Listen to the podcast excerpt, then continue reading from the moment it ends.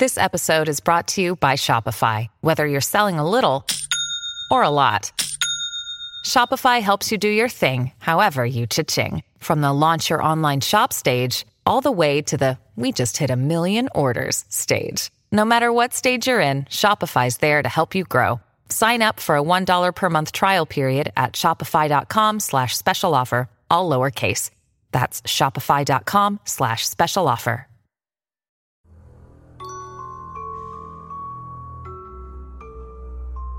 嗨，你好，欢迎来到今晚的奇闻事件部，我是主播莫大人。谁也没有想到，开了一辈子车的刘翔，竟然发生了车祸。刘翔是乡政府的小车司机，已过不惑之年。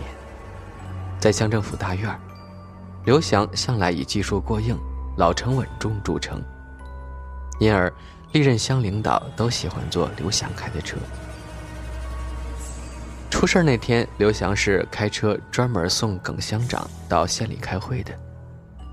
车祸发生在通乡公路段，现场惨不忍睹，奥迪轿车头朝上翻滚在路边车身都已经瘪了。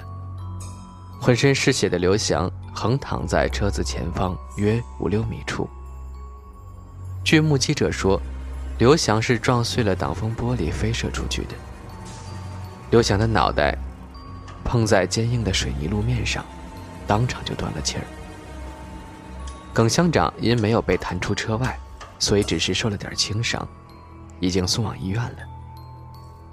交警队给出的事故鉴定很简单，由于司机超速行驶，又没有按规定系安全带，这才酿成了平地飞车、车毁人亡的惨剧。问题是一向沉稳的刘翔。怎么会超速行驶呢？而同样没有系安全带的耿乡长，怎么就没有射出车外呢？这也成了大家头脑中解不开的一个谜。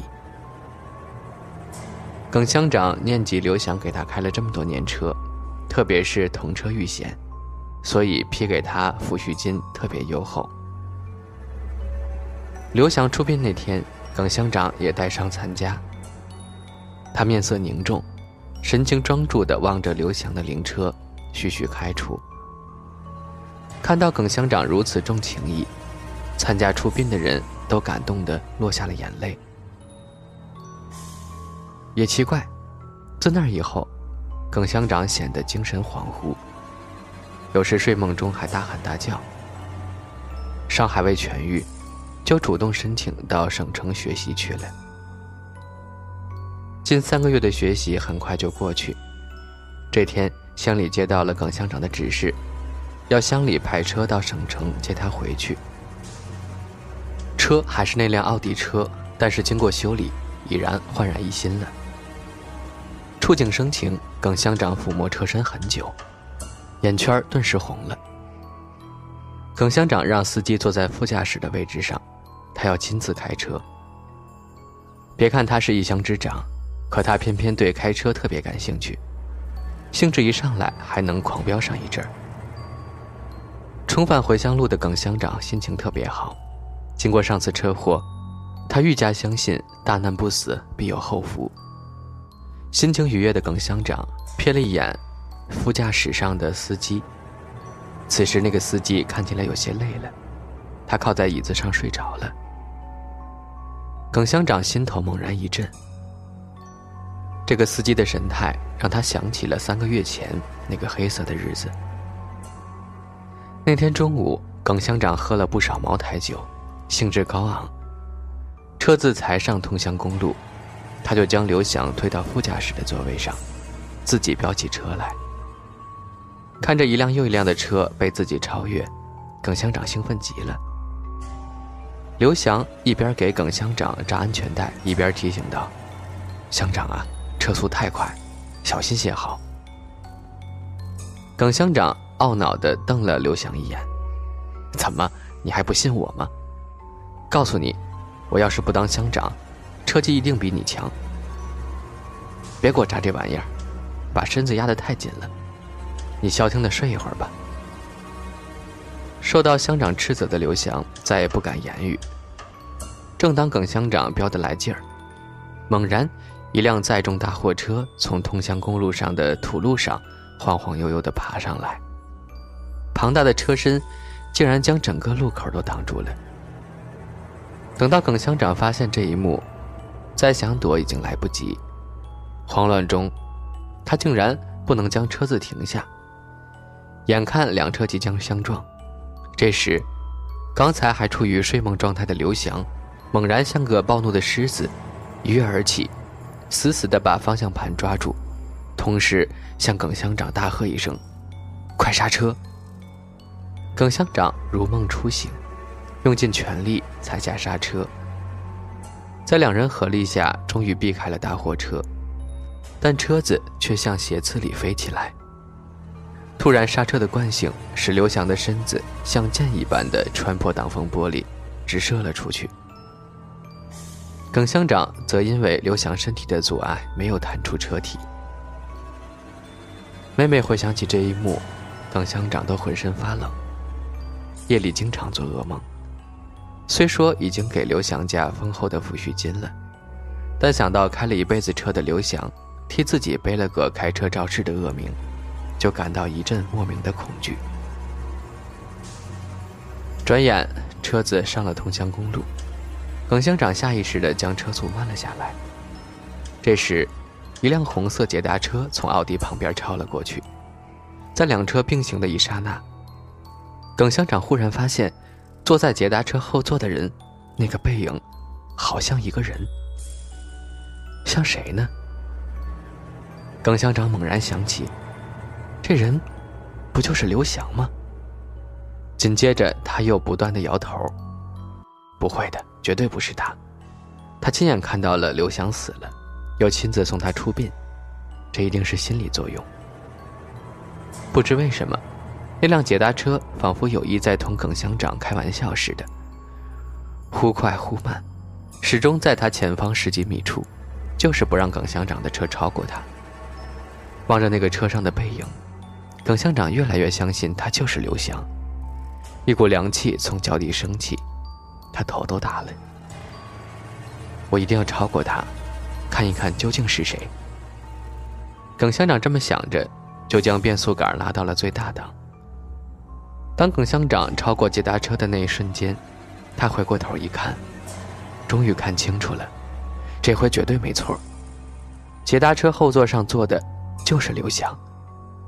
时隔三个月，他还是老样子，穿着一件白衬衫，神态自若，微笑的望着前方。那样子像是正在和耿乡长打招呼呢。耿乡长，还要我给你开车吗？耿乡长只惊得魂飞魄散，双手紧紧抱住了脑袋，车子顿时失去控制，向斜刺里冲。耿乡长肥胖的身子撞破了挡风玻璃，重重的砸在地上。在不到三个月的时间，在同一个地方，同一辆车，竟然两次发生车毁人亡的交通事故。这本来已经很让人感到惊奇，更让人惊奇的是，那个与耿乡长同车的司机竟然毫发未损。听他自己讲，自己还在睡觉，不知为什么。就随着车子滚到路基下面去了。交警们对于这次事故的发生，百思不得其解。因此，那个捷达车司机就成了这次事故的关键人物。面对迷惑不解的交警，捷达司机更是一脸的迷茫。鬼才知道这家伙要干什么。这奥迪车一直跟着我，我几次想甩掉他都没成功，最后他竟然超过我的车，转瞬间。那辆车就翻到了路基下面，真是活见鬼了。如果真像你说的那样，那还真的是活见鬼。交警笑着调侃：“咦，你后座上的人好生奇怪，发生这么大的事儿，他好像一点感觉也没有呢。”交警注意到了捷达车后座上的男人。哦，你可不要误会，那可不是真人。只不过是按真人的比例制作的橡胶人像，我们公司专门制作各种人像，我现在正按客户的要求将人像送到一家墓地去呢。捷达司机指着后座上的那个人说：“墓地。”交警更加好奇了。定制这个人像的客户是个什么人呀？我只知道这个人像是她的丈夫。她说她丈夫在三个月前遭遇车祸死亡了。为了重现她丈夫最后的时光，她要求人像一定要穿上她老公遇难时的白衬衫。今天正好是她丈夫的百日祭，要公司无论如何在中午之前将这个人像送到墓地里去。捷达司机解释道。她的丈夫，也就是这个人像的主人，叫什么名字呀？也许是因为听了车祸的缘故，交警的兴趣骤然高涨了，竟然刨根问底儿起来。据说他也是个司机，名字叫做刘翔。捷达司机淡淡的回答：“好了，听完这个小故事之后呢，咱们来分享一个听众朋友投稿的故事。”这位朋友叫做文艺小青年。他说：“莫大人你好，我记得我在上高中的时候在沈阳上学，大概在晚上凌晨一两点的时候吧，我出去上厕所，我们在六楼。当我打开寝室门的时候，看到楼梯尽头的窗户有一个白色的影子，两只手扒在窗户框上，探头往里看。”当时我还处于懵的状态，还跟她对视了好久。在我的印象里，她好像是个女的，因为头发很长。我们对视了很长时间，我当时也没觉得害怕。后来看着她飘走了，第二天再想起这事儿，越想越后怕。用户五八七四，他说呢，沃大人听你节目很久了。我想说说我的故事。我的命格很奇怪，小时候妈妈带我去很多算命的地方，但他们都说我很难养，可能活不过十八岁。那时候我根本不相信，但是随着我的年龄越来越大，怪事儿也越来越多，像什么下楼梯突然被绊了一下，过马路突然被人推一下什么的，都是小问题。我还差点死了有三回。有一次，我妈帮我问完命后，突然拉着我姐姐的手问：“喜欢你妹妹吗？”我姐姐回答道：“喜欢呀。”她接着说：“那你这几天要好好看好你妹妹，不然她就不见了。”我姐姐大我两岁，那年我八岁。从那天开始，我姐姐不管去哪儿都会紧紧地拉着我。放学后也是她从高年级来找我，然后我们一起回家。我们回家要过两条马路，过第一条的时候还没什么，但第二条时，我感觉突然有人用力的把我推了出去，我整个人都被推到了马路中间。当时我以为自己死定了，但我姐突然用很大的力气把我拉了回来。但是我看得很清楚，我在马路中间时，我姐姐还在路边呢，不知道她是怎么在不到两秒的时间内，来到我身边的。姐姐属于文静的那种女孩，力气也不大。那一刻，不知她是怎么做到的。现场除了我跟我姐，还有吓傻了的司机。奇怪的是，那一段路是很长的直路，也没有什么遮挡物，但司机硬是没有看到我。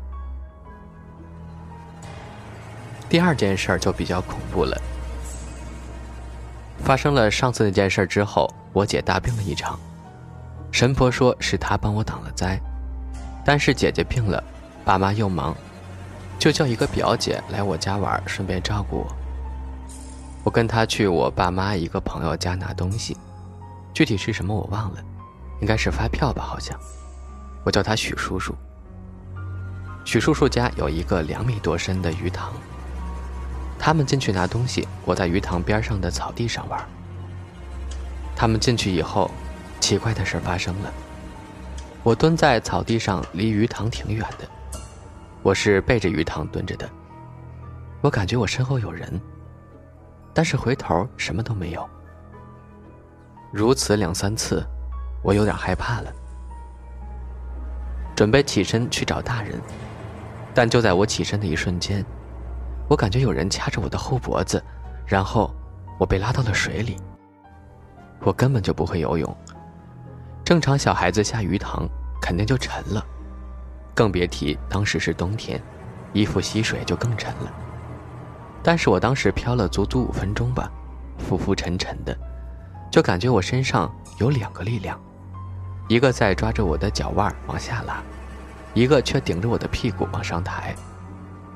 后来是小许叔叔用渔网把我捞了起来。起来之后，我就跟他们说了这件事儿。我说感觉有人拉我，他们不信，说我说谎的。但是等拉起我的裤腿儿，发现我双腿上有两个清晰可见的青紫色的手印儿。这时发现脖子上也有那个手印儿。